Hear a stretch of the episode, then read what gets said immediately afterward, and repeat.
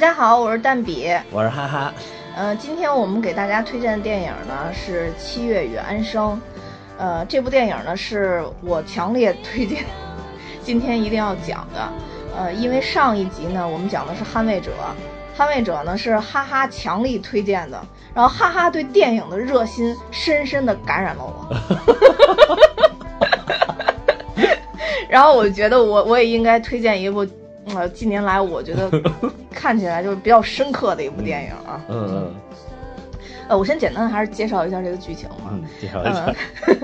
呃，其实七月与安生呢，这是两个女孩的名字。七月呢是由马思纯扮演的，然后安生呢是周冬雨演的。呃，这个片子就讲七月跟安生他们其实是在十三岁的时候认识的。呃，七月跟安生两个人的性格是非常不一样的。七月呢是一个比较温婉、循规蹈矩的，可以说是一个乖乖女。安生呢是一个呃热情似火，然后不走寻常路的一个女孩子。呃，从他们认识那一年开始，两个人就完全就成了闺蜜了啊。嗯。呃，可以说是形影不离。呃，电影里边其实有一句很好的话在阐述他们俩，就是说他们就是彼此的影子嘛。嗯。呃，直到有一天呢，就是有一个这个呃出现了一个男孩叫苏佳明，这是一个台湾演员叫李成斌他演的。然后呢，这个七月呢就跟这个苏佳明在一起了。呃，但是呢，其实苏佳明呢在心里呢也。对安生呢有有有有有一丝好感吧，可以说他也是比较喜欢安生。然后安生发现这个事儿以后呢，他其实就是决定离开离开这个远离七月跟苏佳明，然后去去了北京，然后不断的在旅行，因为他的性格就是这种很很不羁的一个一个女孩子嘛。嗯。然后直到就是说，呃，他们俩都过着在自己的线路上过着自己的生活。然后呢，七月因为她是一个呃特别循规蹈矩的女孩，所以她就是呃大学毕业，然后找到一份很好的工作，然后准备跟孙佳明结婚。那最后其实并没有像七月想象的那样，最后呃佳明其实呃跟七月并没有结婚，而是分开了。然后七月开始了自己的旅行之旅，走过了安生所有旅行的地方。然后最后七月跟安生呢，其实是。呃，最后还是相遇了，两个女孩还是相遇了。这个在相遇的时候，安生其实已经过上了七月的日子，而七月在决定自己去寻找自由，去跟安生过一样的日子。呃，这个其实是呃电影里边呃结尾特别想表达的一点，但最后结尾呢，呃，真正的结尾他拍了呃三个结尾。嗯。在电影里边阐述三个结尾，呃，最真实的结尾其实就是说，呃，这个七月她怀了苏佳明的孩子，然后在生产的过程中这个大出血，嗯，然后七七月就离世了，嗯，然后安生呢写了一本小说，但是他以七月为自己的笔名，相当于把七月的故事不断的写下去，也就是说七月其实最后活在了安生的小说里面，嗯，呃，呃，这是整部电影的一个介绍，呃。其实我这个介绍应该是我介绍 最细的一部了，我还特特意去准备了一下，因为我是呃在近年来，我觉得《七月跟安生》是我看过的一呃一部让我觉得比较深刻的一一一一部电影，嗯，然后呃我我我我接着再说一下，因为我想再讲一下这个小说的这个内容，嗯嗯嗯，因为其实是这样的，嗯，稍等一下，呃。其实小说的内容呢，跟电影的内容是不太一样的。如果说我去先看了小说的话，我可能不会去有兴趣看这部电影。呃，这个小说呢，就是是我一直比较诟病的一个安妮宝贝，就是写的一一本小说。因为你是比较诟病这本小说，还是比较诟病安妮宝贝？就首先我是比较诟病安妮宝贝，然后对，因为看过她好几个吗？对，在在在在我就是在我心里感觉安妮宝贝就是一个不太不太高级的琼瑶吧。我我我没有看过她太多的，但是当年巨火她。对，因为她喜欢写的应该是就是年轻，特比比较年轻的女孩，就是。呃，这个情窦初开、感情懵懂的这这种东西，就喜喜欢喜欢看这类的。哎，对对对对对对对，就是他写的东西都属于老年不宜、中老年不宜的，你知道吧？但是因为因为我我可能比较早年的，就是 就已经中老年了。对对 对，这个 就是十五六已经进入中老年。人过早衰老就已经心绪进入中老年了，所以不太爱看这他写的这个。但是，呃，我觉得这个电影应该是说，它的目标群体应该是成年人，因为可以很明明显的看到他对于他们两个成年以后，就是嗯大学以后的这个上大学以后的日子描述是比较多的，尤其是之后他们又在工作啊，这嗯这一段生活比较多的，所以他的我想相信这部电影的目标群体已经不是说十六七岁的小女孩了，所以电影改编的内容呢跟。这个小说是特别不一样的。嗯小说里边是其实是讲七月跟安生因为苏佳明后来两个人就是产生了很大的这个矛盾。嗯之后的话，其实本身是安生怀了苏佳明的孩子，嗯而这个呃最后大出血，嗯呃产产子之后，然后离世，最后七月跟苏佳明过上了特别平淡的生活。呃，这是这是原来小说的主线，但如果你看原来的这个小说是一个短篇小说，我觉得如果大家有兴趣可以去去翻看一下，因为占用不了太多时间。但如果是原来这个小说内容的话，我就觉得是一个狗血小说，就是 闺蜜为这个男人撕逼大战，然后之后，然后一个一个一个还怀孕了，然后又大出血，就是所有的这种狗血内容好像在里边又都出现了，所以。呃，在我准备这期的时候，我去翻看这个小说的时候，我我特别庆幸我之前没看这部小说，特别特别庆幸。反正这小说就等于跟那个电影里边都倒过来了。对对嗯对，电影，里是七月不在了，对然后安生养了他娃，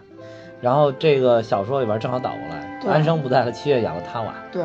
而且在电影里边，因为他电影拍的特别细腻嘛，嗯在最后完结的时候，你会有一种特别恍惚的感觉，感觉这个是，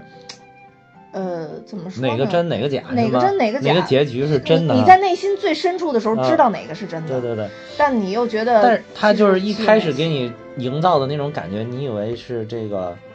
呃，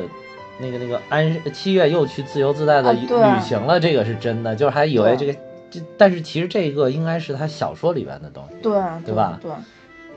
其实就是有一种安生帮助七爷在小说里边一直在续命，续用续命大招在续命的感觉。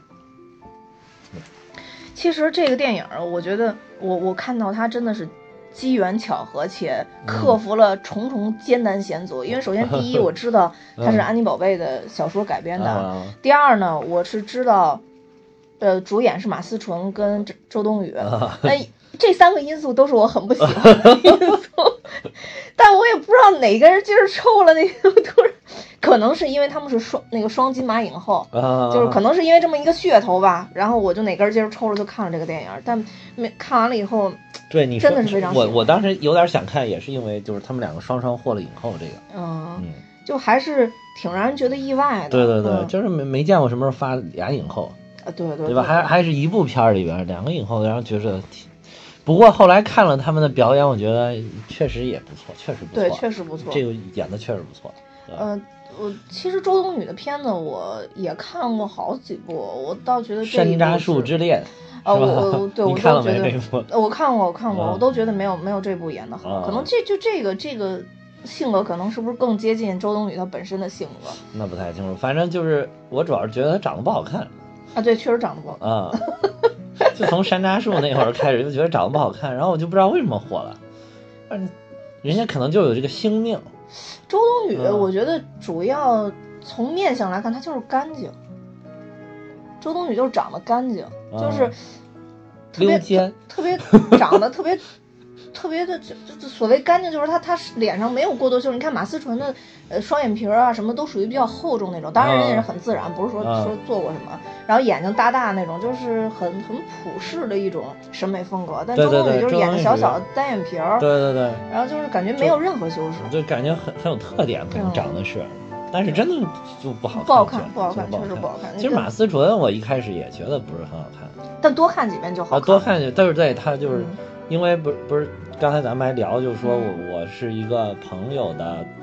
媳妇儿，嗯跟马思纯是同学，嗯嗯就是他他们也说，就是现场看那个还是很好看，嗯，对对对，我也是听听现场看马思纯马思纯现场看看是嗯很很好看。嗯，对，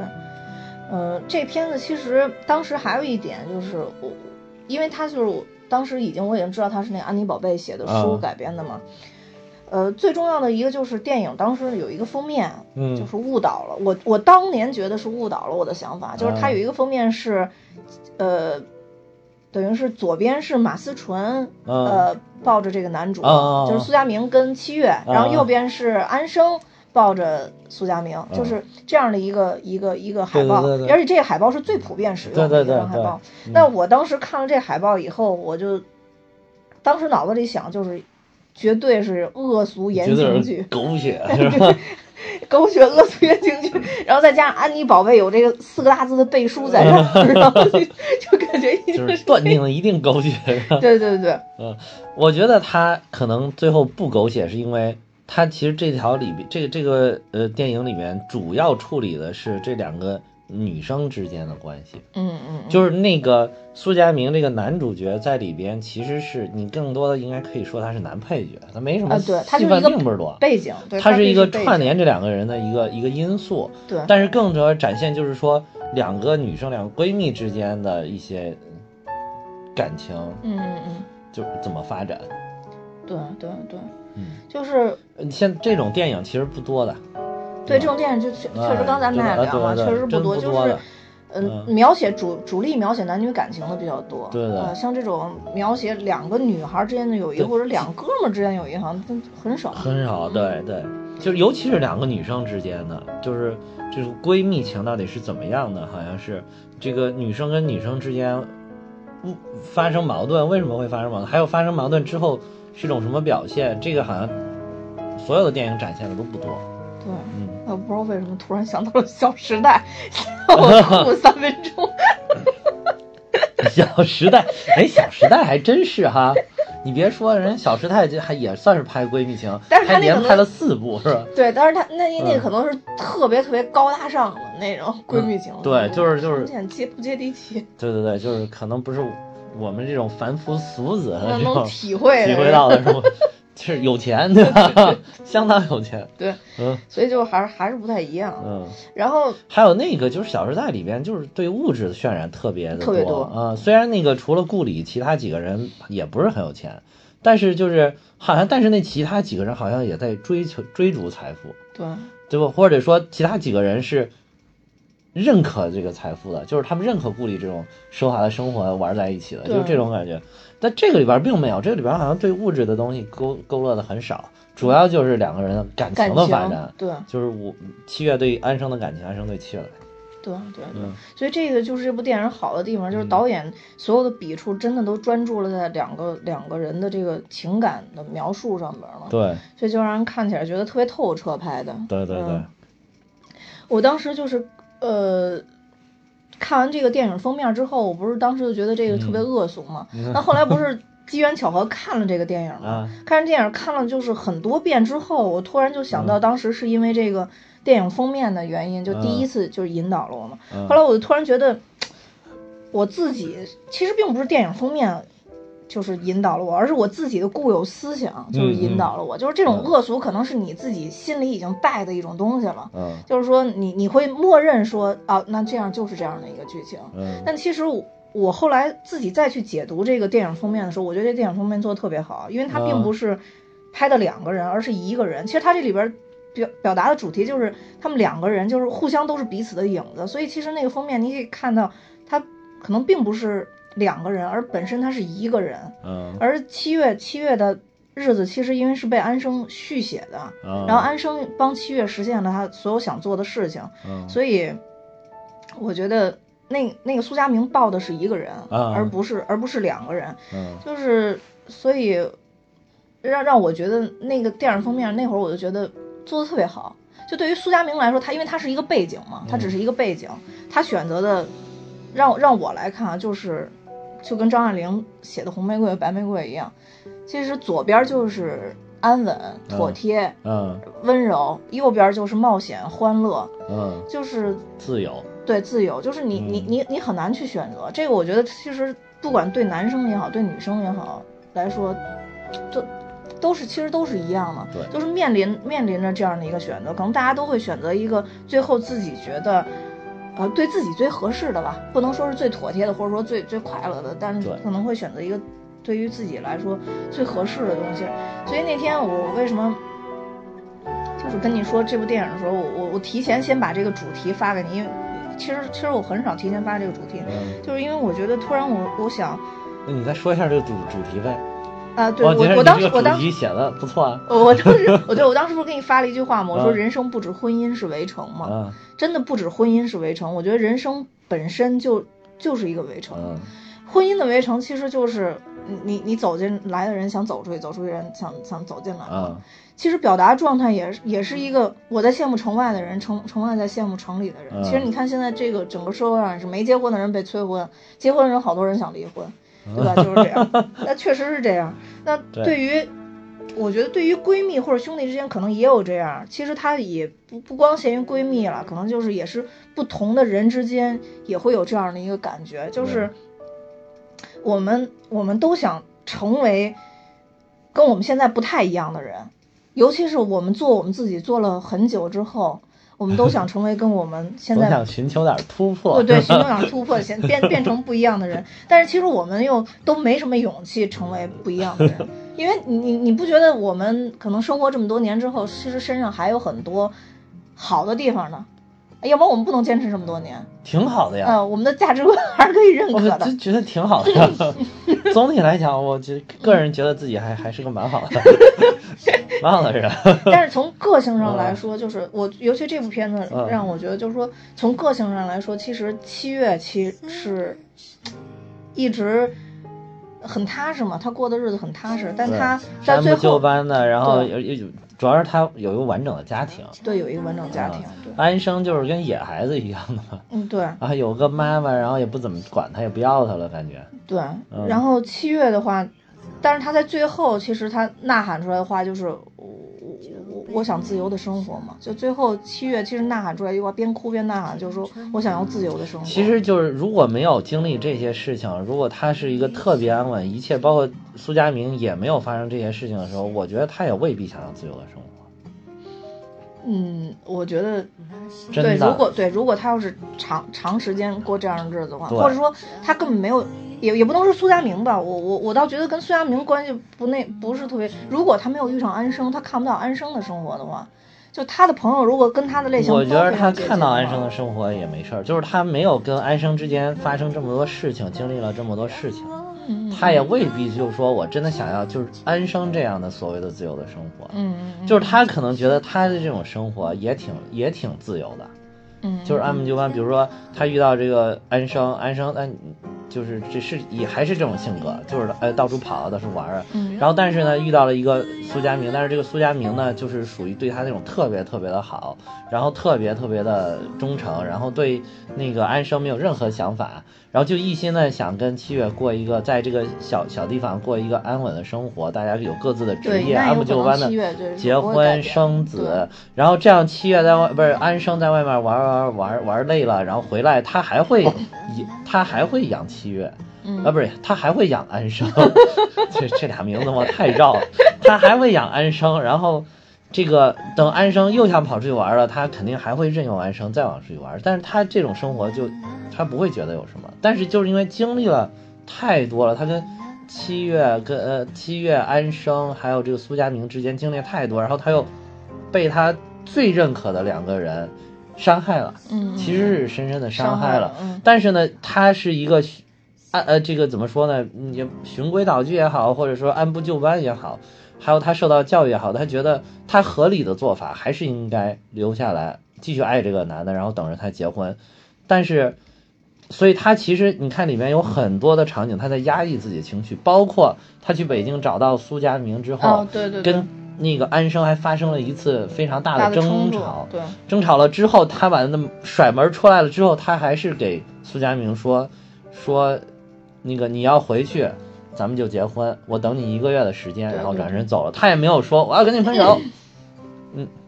怎么怎么，就是就是，我觉得这是他长期以来这种按部就班形成的性格。他第一反应就是我要维持我能现在的状态现在的状态，我要能抓住我觉得我能抓住的东西。嗯，就是哪怕哪怕我受了一些委屈，然后他可能还会觉得未来如果我忍一忍，如果是你真的能够回归的话，未来我们还是可以的，嗯未来我们还是能够度过这一段难关，然后继续回归到一个平常的轨道上的。嗯但是依然没有，所以他就觉得妈的，老子凭什么这样？时间长了就觉得老子为什么你们都能过得这么这么洒脱，干自己想干的事情，他妈的老子就不行，非要忍你们的这些乌七八糟的事情，然后老子也要放飞，然后就是，所以那个时候他就觉得我要自由。我们觉得一部细腻的女性片被你解说成了一部黑帮片。虽然这个语言上就是用的糙了一点，但是这个就是我觉得真的是，但是我刚才说的这个这个心路历程其实还是、还还是很细腻的。嗯嗯嗯，我明白你的意思，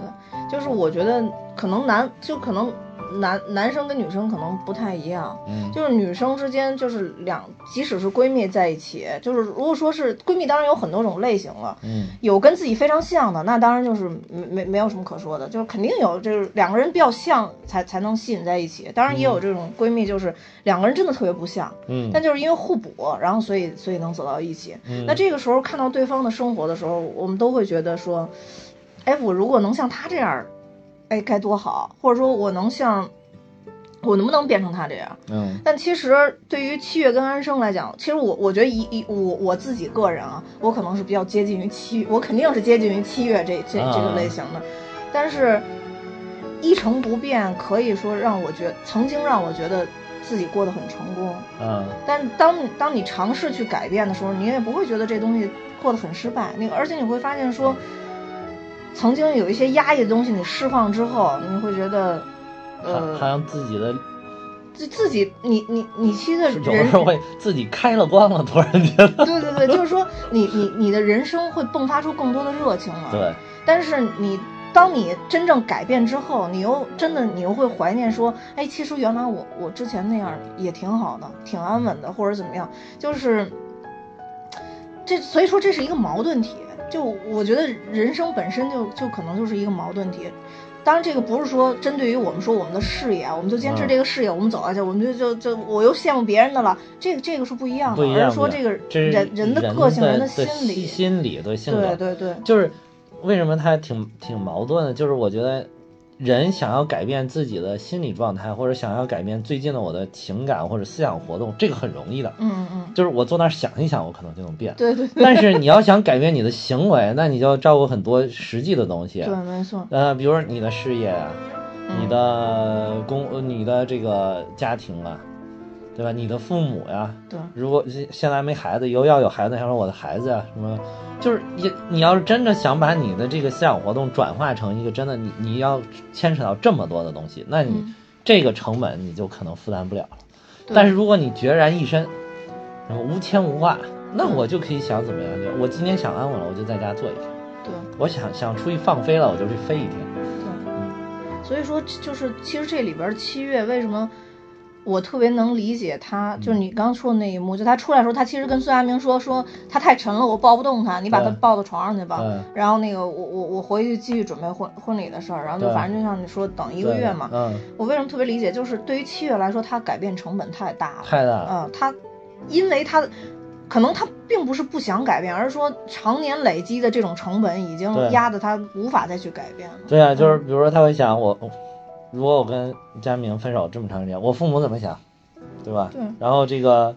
我的情感一直都寄托在说我想结婚上，然后突然我我准备了这么多年，然后突然结不了了，这我情感这沉没成本谁给我负担？对啊，就高中在一块儿，然后现在结婚，他他当时说大学毕业两年吧，啊，应该是二十七岁，那就算是二十六岁或者二十五岁都十年了都。对对对对对，就将近十年的时间了。十年了，然后。对啊，你说这这我付出感情的这个成本谁谁来分？还有就是啊，行，我我不不相信这个男的了，我不想跟他结婚了。那我再找一个，难道还能比他更好吗？对对对，没错没错没错，就是那我我又要难道我又要花十年去体会这个人到底是怎么样的吗？对，哇，这个所以就很复杂的感情。还有就是说，那个呃，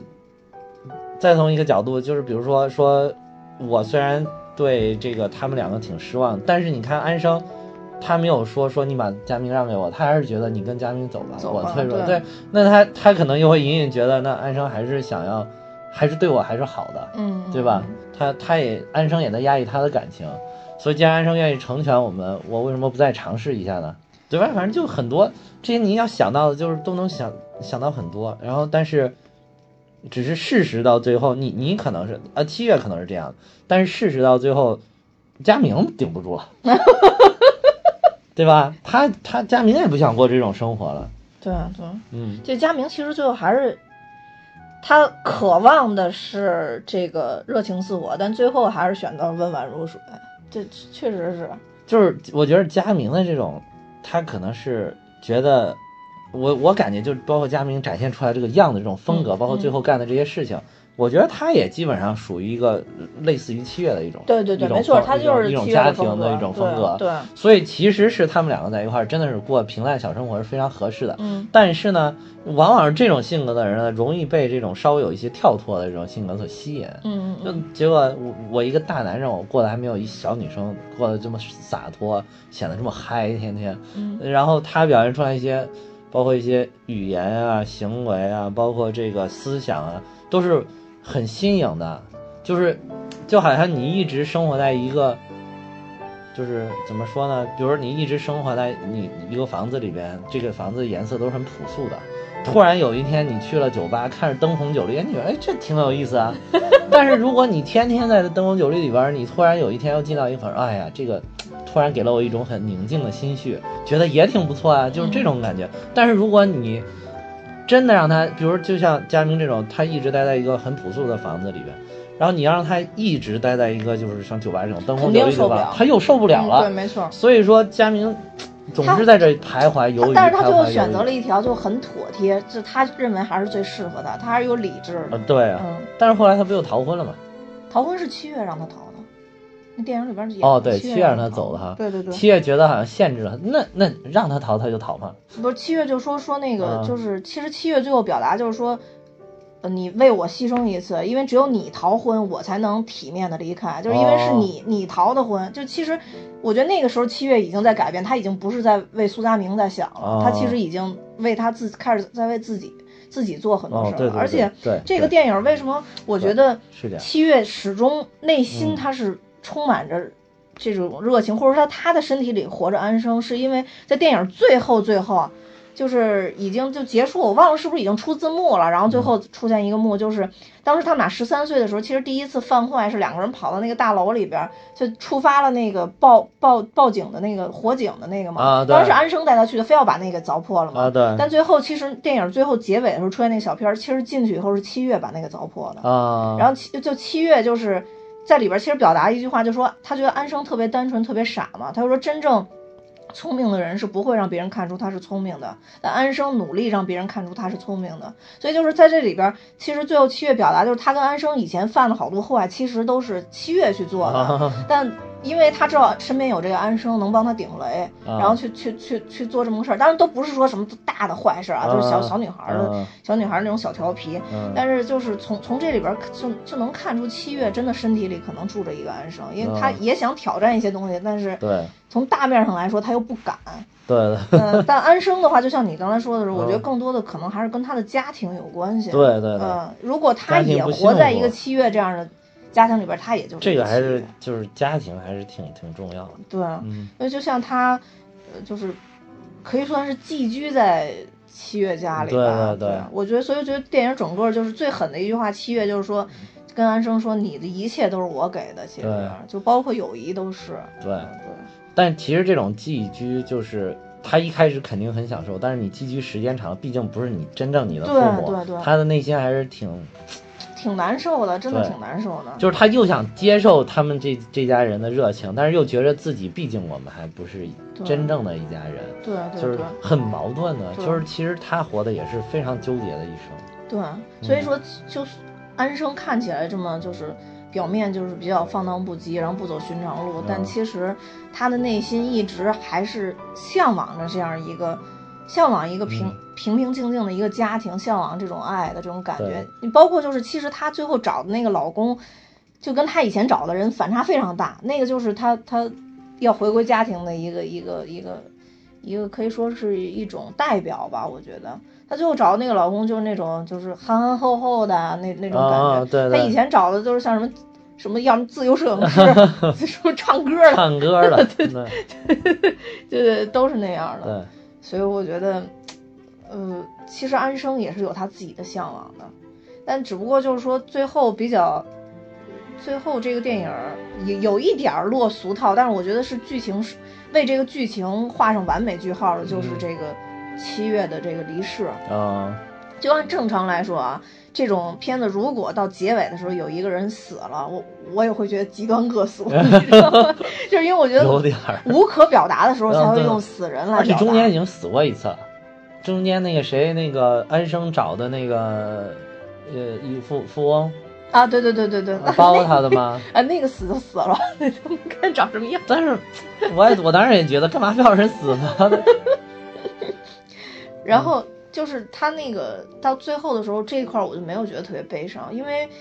说实话，如果七月没有离开的话，他最后就没法跟安生合体，就他就没有变没有办法变成安生。就是我我当时是这么想，因为啊。安生是说过嘛，他只想活到二十七岁，啊，所以就是七月在二十七岁离开，他就彻底的变成了安生。我觉得这是哦这个结尾最大的一个哦，你要说就是这个，就可能就是很像，好比就是安生说我只想活到二十七岁，然后二十七岁七月真的走了，对。然后但是他他可能内心深处就觉得，其实这个走的应该是我，对，然后七月我就帮你活吧，然后就是后面的生活他就变成了呃七月。七月人，对，所以这个这个是我觉得这部片子虽然说，呃，他安排了七月，呃，就是呃死死去，嗯。但是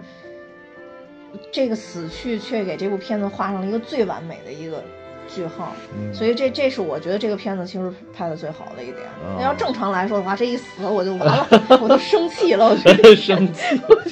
这这片子太恶俗了。然后我就会口播到所有的人，告诉大家千万不要看，恶恶俗之极。对，所所以这这这个片子就是，所以从头到尾我都觉得没有什么败笔，没有什么太多的败笔。对对对呃也也有一些剧情上那那没办法反正了。挺挺细腻的，一直都勾勒的挺细腻的，对这而还是一男导演对，而且这部片子英文名字叫《Soulmate》，啊，呃，英文叫《Soulmate》，就是灵魂伴侣是对？我就觉得这个名字翻译的也特别好，你知道啊，吗？对对对，就是没翻译成七约安的安生 不是许赖吗？许赖人的案子是吗？然后或者什么 best friend，啊 best friend 就就翻译成 Best friend 老友记是吧？就反正我就觉得这个这个这个翻译也翻译特别好，嗯。就是所以整部片子都没有败笔，再加上两个女演员也是不知道开了挂了，演技开了挂了，真的是演的挺好的，对对，就是演的演的特别好，真的演的挺好的。尤其是就是他们在那个浴室吵架的那个，对对对，啊，马思纯确实也突然就变得，突然变了一个人一样，你知道，就一点儿也不温婉了。然后，但是安生反而就反过头来再跟他说说你别，就那意思你你别别这样了，别这样。就是你把一个那个就是平常都很那个什么人，你逼到了退无可退的一个角落里，他就可能会爆发出来这样的。嗯，对，嗯就是正常来说，不是老说什么防火、防盗、防闺蜜吗？就正常来说的话，其实自己的男朋友或者老公跟闺蜜在一起玩的机会，应该都是自己创造的。这里边不就是吗对啊，这块儿就一开始都是七月给创造的呀。嗯，对对对，人家本来还没有那么多接触机会，七月七月说爬山说我不想爬了啊，你们俩上去吧。啊，对，然后那个去酒吧说说哎你去柜台那儿吧，然后柜台的安生就在那儿，对吧，啊都是他创造的呀。对啊，所以就正常来说，哎还有就是你说有这样，对啊，还有就是，如果真的是你的特别好的，呃不是你女朋友的特别好的一个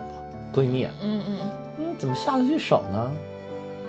这个我觉得他这里其实演的是，就是所以我觉得还有，你觉得会不会是就是真的是你通过这个人，然后你认识的认识了这个这个人的闺蜜，然后你你才会发现哦，原来这个人的闺蜜才是我真正想要的我觉得有可能啊，啊。啊我真的那你说？这怎么办呀？好尴尬，怎么直明说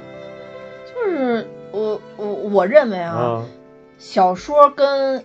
电影都拍的很真实，嗯就在这一点上，虽然小说很恶俗，啊如果是十六七岁的小孩儿，可能就无所谓了，就当时可能就觉得。我遇上真爱了，我这一辈子就这个了，啊变不了了，啊。我就上了，就就就就啊。可能就会这样。但是如果要是真正像这部电影是演的，如在那个年龄，就是比如说你已经二十、已经工作了几年了，对二啊二十三四岁、四五岁，婚问题，对，而且啊以前也算也都谈过恋爱或者怎么样的，啊。那这会儿我得想了，我付出这个成本，我可能要失去一个闺蜜，啊，我最好的闺蜜可能要失去了。另外一个这个人，对对，然后这啊这个啊这个人哦，呃对呃对，然后啊。这个人跟我在一起有没有结果，我也不知道。啊啊也不知道所以你像安生这个选择就很很真实，那我就离开了。对对对嗯对，就可能就是我这我就不见你也就罢啊，了对，不见也就罢了。啊所以我说这两个都很真实。啊。嗯，所以就是其实一开始那一点儿就是在火车上，如果他真离开了，他那个东西吊坠儿没掉出来的话，也也没事也，没事儿。嗯，包即便是那个他每次都问候佳明，我估计也没事儿。对，也没事儿。啊嗯，就是然后，但是就是，哎，他那个让他看出来，这个那个七月就很震惊，看到那个他，呃，佳明一直带着的一个玉挂坠儿，然后送给了这个安生，对他就很震惊，他不知道他们发生了什么。对然后，然后后来，所以他每次写信问候问候佳明，他就觉得特别别扭。对，嗯，而且这个安生确实这点儿也挺欠的。对啊，就是这你就别写了呗。啊，对啊，对啊你别写了。然后，但是每次还都写，那肯定人心里就不不不得劲的。对呀这个确实是他他他做的有点有点怪异。这电影表达这块儿也是确实有点怪异。对，嗯，就就是我我实在想默默想不就完，我为什么告诉你呢？对。嗯就反正我觉得可能男生跟女生的处理方法不一样。反正当时我看这部片子的时候，我也当时有就有有在思考这个问题啊。就但是我好像从来没思考过，就是我是七月的情况下，但我想都是我是我是安安生生的情况你下，是七月你知道吗？的情况下啊？对，就是因为在这里边就是七月的男、男朋友被对啊啊抢嘛，就所以我从来没想过我的男朋友被抢。啊我想都是我要万一看着别人怎么办？我闺蜜男朋友怎么办？我就就有有的时候会会想这个，而且我有的时候会想，哎，我要万一喜欢上一女的怎么办？怎么这交代？就会会我我我就有的时候会有这种古怪的想法，但是我啊我好像就是对呀、那那你那你先先思考一下呗。万一你站在七月的角度上，你怎么办呢？我觉得我首先我肯定不会像七月似的，就老制造这种机会制造这种机会，啊，对，然后那你说明你还是挺敏感的，就是洞察在萌芽状态。就是因为 我觉得首先嗯我就不爱参加那种。就是那种家庭式的聚会，啊你知道吗？就或者这种什么 double date 什么的，我都、啊都都都不喜欢。嗯，double date 是什么意思？就是比如说你你你带着你媳妇儿，啊啊然后我啊们啊我们一起出去玩你知道吗啊？我就我都不太喜欢这种，我就喜欢就是说我啊跟一帮女生一起去玩这边基本上没男生，啊或者我跟一帮男生出去玩儿，基本上没女生。啊呃，这个其实你你看咱们平时同学聚会什么，就是啊也差不多经常对对是这样都是这样，对，就是这这种局我比较就就聊起来会比较单纯，就是对对对。你参加参与他们的话题也很单纯，参参加他们的话题也很单纯，对对对，就是如果说我一，所以我就不太爱参与参与特别乱的那种局。对我也嗯。是。对，就是会比较，我觉得一个是浪费时间，因为我不是那种特别喜欢热闹的人。对然后另外一个就是你感觉好像没有目的，也寻找不了太多开心，还不如就就最快乐的就是两个人坐在一起聊一会儿，聊一小时天，反而觉得就是释放自己思想很多东西啊，就是对对对对平时好像不不都不太会聊这么深的东西，都会都会聊出来。对对对嗯对。呃，所以如果要是真这样的话，呃，如果我的闺蜜真真做了这个事儿的话，如果以我现在的状态啊，嗯，呃我我可能主要还是要看这个男的的态度。我还以为是以你现在状态直接抄刀就挡他。呃，我不，我我觉得，我觉得我还是要要要看这个男的态度，因为啊我觉得很多情感上的东西真的是两个人无法，真真的是很难控制，因为你现在已经到这个岁数，你就知道有些情感上的东西是是无法操纵的，你你的人的理性真的操纵不了，操纵不了，所以真的是，而且就是我觉得就是，你真爱有的时候就来的很突然。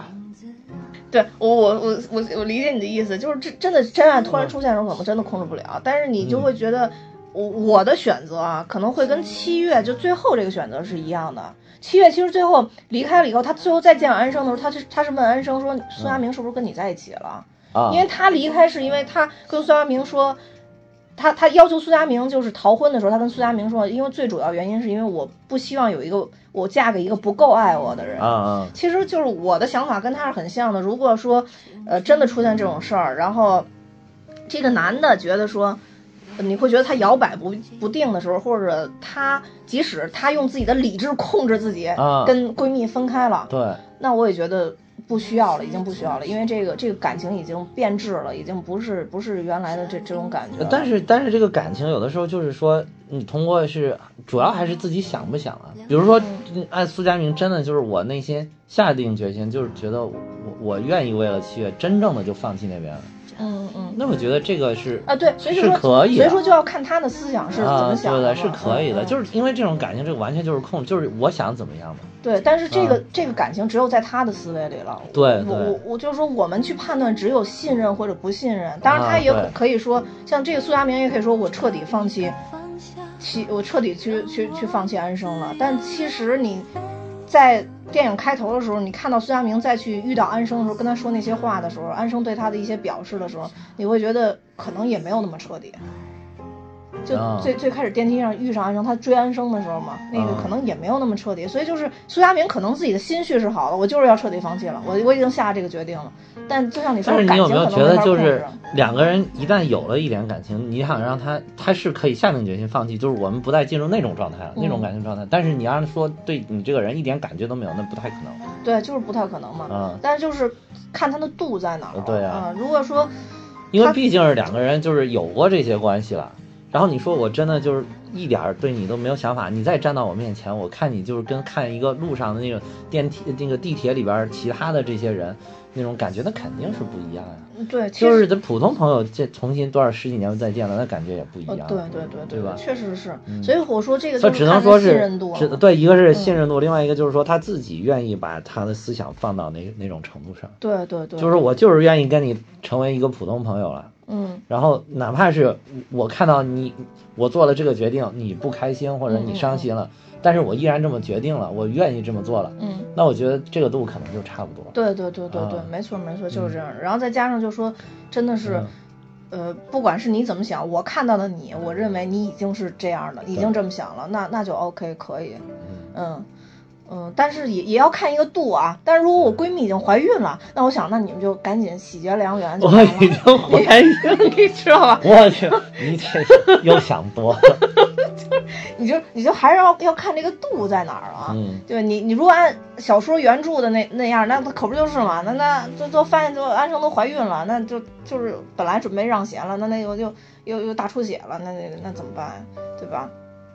那总总不能这三个人在一块儿是突然你这点儿，我突然想起来那个啥了，那个珍珠港，啊？对哦，对对珍珠港，珍珠港，对珍珠港对，那最后他们两个不养的也是那个谁的小孩吗？啊，对对对对对对吧对对对对对对嗯是，但是那个又不太一样，嗯，那个又不太一样，那个是默认已经死了。那第一个已经死了，马阿弗莱克已经死了，所以嗯那女的才后来跟他这哥们儿在一块儿啊。虽然说是但是最后的那个是一样的，是一样。最后是他们两个，但是养的并不是他们两个生的小孩，嗯是另外一个生的小孩。对对，啊，而且呃，那个就是其实更痛苦，你知道吗？那个更痛苦。其实我觉得这个真的就是很纠结，就是比如说你的闺蜜背叛你了，老公也背叛你了，但是你真的你对他们两个这么几十年积累下来感情，我觉得那个是特别特别特别深厚的，但是也真的是伤害就会伤害也是特别深厚，但是真的积累下来的感情也是特别深厚，就是真的是伤筋动骨的那种那种感情，然后。就是其实人的内心深处可能是会想，我如何才能就是两边都完全就是都圆满，嗯嗯，但是这事实上呢又是不可不可能能的，对，然后所以我觉得才会做出，比如说，哎，闺蜜死了，但是生了个娃，然后你就会觉得，哦，这个人他已经，你也不是说得到惩罚也好，或者说他已经灰飞烟灭了，烟消云散了，故去了。烟消云散了。然后，但是这个孩子其实还残存了我对这个人的感情。感情，同时，他又是跟这个人生的，那么我对这个人本来就有感情，就是其实孩子反倒凝结了一些很很奇怪、很复杂的感情，所以就是真的有可能是我愿意去抚养这个人，而且视如己出，有这种可能性，而并不是说有有的，而并不是像有些人就是会觉得，就是说我看到这个孩子都恶心。啊，对对对，不会不会，真的我我觉得不会，至少就是我的这种性格，我觉得我我觉得不会啊，就是这个孩子其实凝结了你对两个人的感情。对凝结对凝结了你对两个人的感情，而且嗯这个感情确实很复杂，对然后经历了很多事情，然后随着时间的成长，但是过去的也都过去了，成为了历史了。对，嗯，在你刚才的一系列描述之后，我啊多么希望有一天我们做成一个视频节目？因为你一直在说这个人和这个人，然后手在 多方向指的时候，我不知道听众是一个什么样的感受不。是听听众冥想，自己领会，领会精神，领会精神，就是，哎呀，就是反正就是那两个人呗，嗯，对，就是不管是闺蜜也好，或者兄弟也好，都是这种。嗯，那珍珠港就是两个兄弟之间，对对对吧？两个兄弟之间嗯，嗯，其实我我我不知道，我觉得如果是，可能如果是男的的话，我我自己在想，如果我是男的，嗯，我可能不管是哪个年龄段，我可能都会选择放弃，因为我我感觉男的没有那女的那么容易为感情失去理智吧，是放放弃什么？就是不会去追你兄弟的女人，啊？男的可能更多会这样。应该不会，对对，男的可能更多的可能会会选择放弃，可能是女的，就是因为我我我我在看更多的这种周围周边的这些事儿，和还有包括文学作品或者说电影这些作品里面，嗯。都会描述，就是说女的更容易为一个男的放弃一切，啊。但男的可能很难为女的真正的去去放弃很多，就所有东西都立刻放弃。因为男的更男的是是是更逻辑思维更强一点的人，他会更考虑一些周边的各种复杂的情况。女的就就算了，就在这一刻我痛快就完了，对。就有有点这种感觉。呃，这你说的这应该是普遍现象，反正呃对对对普遍现象，但是也不排除个别的有这种有这对种可能性啊。像我就不可能，像我就不可能像我就有可能啊啊，所以就是所以我咱们两两个在一块儿哎对就就所以你这个就是你的性格可能有点偏男生，我的性格又有点偏女生。嗯，就是内心思比较细细腻对对对对内心比较细腻。对对对，所以就是你，嗯你就比较像这个这部电影的导演，就是这个这个曾志伟这个儿子，曾国祥 对对对曾志伟他儿儿子，对，这个我我之前对我嗯没想到他是他是曾志伟的儿子嗯，但是他真的拍了很多很多特别细腻的这个这个嗯电影，包括那个。就之前有一个也是我我朋友他们都特别喜欢的，就是那个，嗯等我看看，呃，《志明与春娇》，啊，嗯对也是他拍的，对，也是他拍的，哦嗯，就是致命春娇挺好的。呃对，就是大家好像他这个处理这这个方面还挺，这个曾曾志伟到底生了个什么样的儿子？就感觉好像比曾宝仪靠谱是吧？对啊，然后这这个片子我看了一下，就是它是豆瓣评分是七点六嘛，《七月与安生》嗯然后这个曾国祥拍的类似于这一类的文艺片，嗯，评分最低的七点二，就就嗯太太难得了。对，那回咱们不是还是在说嘛，说像文艺类的这种，尤其国产文艺类的这种电影，能上在豆瓣上就是能上七分都已经非常非常好。对对，已经非常非常厉害了。然后他没想到他这里边就就全在七分以上。对，但是就是比较遗憾，就是他那《七月安生》其实当时金马奖也提名最佳导演了啊对，但是他呃没没没得到这个奖，但其实双女已经很很双女啊对对对已经很厉害了增辉了，对对，当时他那个好像提名了很多，他这部片子，啊对对对，嗯，金马奖提。名挺多的。其实真的嗯之前没怎么关注这部片子，完全是是是因为金马奖然后关注对对，对真的是，所以可能就他之后拍的片子也也真的是需要多关注一下，而且这里边演员也不是很多，然后当时导演也没没太注意去看这个。当当在当年来看，这里边最大大牌可能就是周冬雨了吧，马思纯都差一点儿。对，对马思纯没有周冬雨火，对，然后再加上这个男主，嗯这个这个李成斌好像也也是没有不太熟。不不太熟，我见过这个，不知道在哪儿见过，看过他的，但是不太熟。就而且他那里边就是应该是都是配音，所以就是也不、嗯没感觉他是台湾演员，没没感觉一点儿也台湾演员没感觉他是台湾演员。那种木讷的那种、那种、那种感觉也，也感觉好像跟七月也挺配的，对但内心里边好像对安生又蠢蠢欲动那种，也也也演的还可以，嗯，对。然后其实，呃，嗯近近年来这些文艺片，我觉得《七月与安生》是我比较喜欢看的一部。嗯，然后我又努力想了一下，就是大陆拍的这种，嗯，就是起码是演员啊，各方啊面都是大陆的这种拍的这种片子，我觉得我近年来看的还有就是《归来》，啊，那就张艺谋拍的。归来那嗯。不是情感影片，我就说算是偏文艺类啊的嘛，偏文艺类对文艺类的影片，对不不不把它分成情感类，就是没有什么战火纷飞啊，就没有什么特别的，或者说说什么的。咱们的主题其实就那些嘛，要么就是打仗，嗯要么就是谍战，要么就是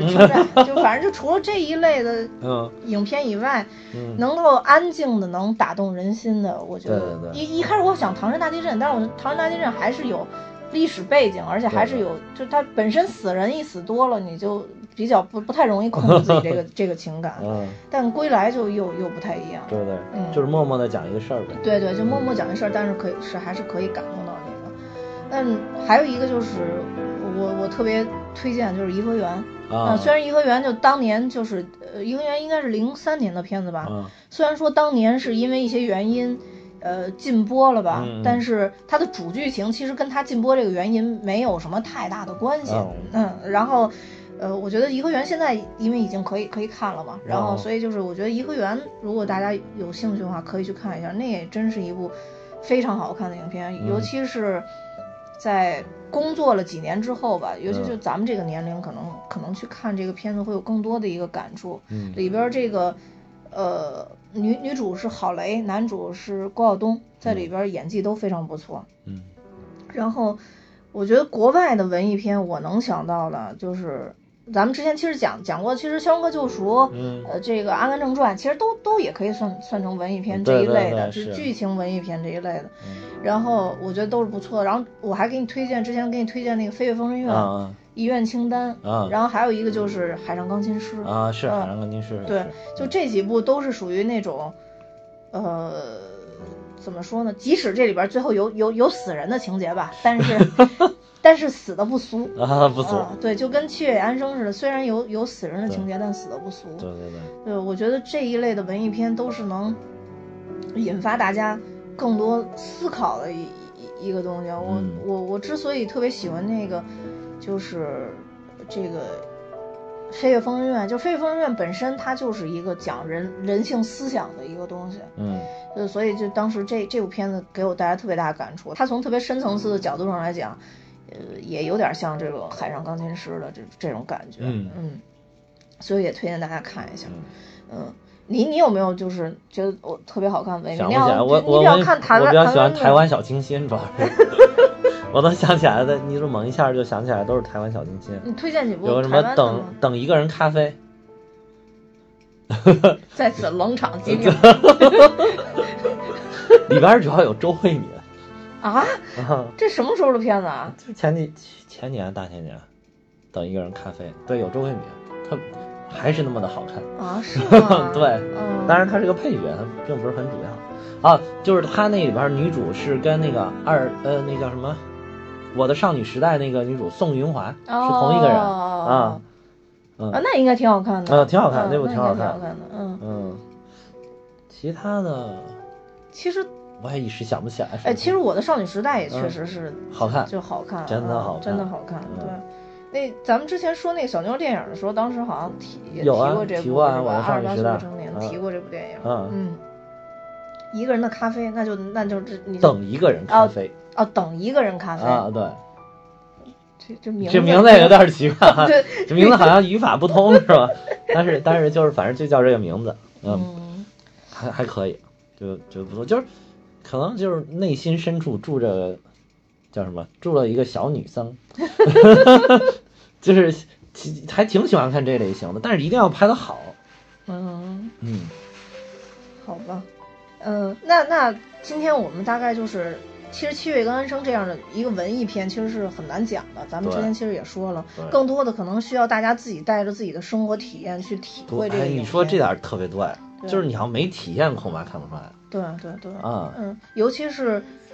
还是得有一些岁月的积淀。对，即嗯便我觉得你即便到四五十了，然后你这一辈子就按部就班，这么平淡，没遇到什么事儿，然后就过小日子这么过去，估计看这部影片也没什么感觉。嗯，你啊你是经过了什么颠沛流离，有故事你呢的人？？那你呢？这么有感触？嗯好吧，那结尾的话，其实我我想念一段我当时为这电影准备的一段话，嗯就是，呃，人生不止婚姻是围城，因为我们本身的人生就是围城。我们都想也都羡慕对面那个自己，因为我们没有勇气和现在变得不一样，所以我们这样羡慕着生活着。但当我们真正走到了对面，又羡慕起了曾经的自己。这就是我当时为这电影准备的一段话，其实也是这个今天想讲的一个主题。好，写得好，此好吧处应有掌声。没事就哈哈声就可以了。没事，这今天也也也讲了，就是，呃，虽然说他这个这个电影是，呃，很有思想的，但是我们也讲的也比较哈哈。但是最最最最遗憾就是最开始哈哈那段你没没录进来，每次一哈哈声一起，我就知道这期节目要开始了。那是在给自己找状态。嗯，好吧，那我们今天就到这儿吧，谢谢大家，拜拜。再见。